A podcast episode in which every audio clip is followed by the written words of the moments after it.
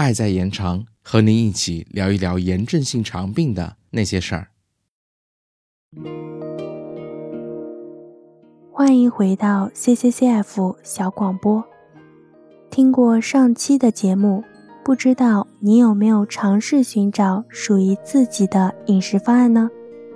那今天我们来说一说如何通过饮食日记进行合适的个体化饮食。寻找适合自己的个体化饮食是一个不断摸索的过程。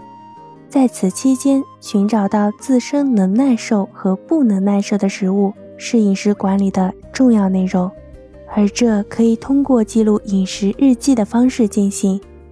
饮食日记是一个长期坚持的事情，建议您首先准备一个专门的饮食日记本。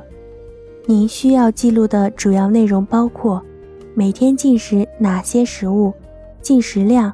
食物的烹调方式及进食时间，进食以后您的感觉，每日大便的次数、颜色、性状、用药情况等。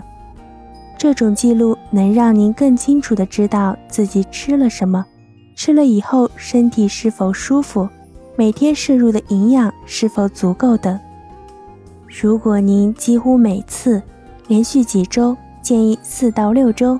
吃了某种食物后都感到不舒服，如腹痛、腹泻等，那可能存在饮食不耐受。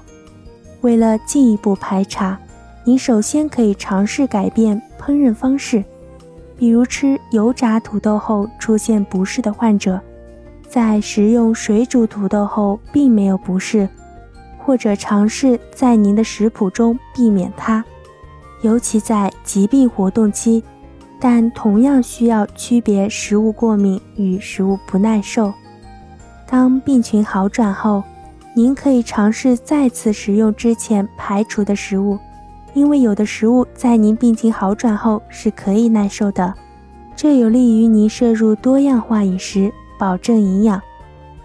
此外，也记得在门诊就诊时带上自己的饮食日记本，以便医生、营养师等进行回顾。更好的调整您的治疗方案哦。节目最后给大家发个福利，一个饮食日记本的模板，记得带回家哦。我们下期再见。炎症性肠病患者饮食日记模板，可关注微信公众号“爱在延长炎症性肠病基金会”，后台回复“饮食日记”获取。本期播音：小柯。本期剪辑。lemon 酱。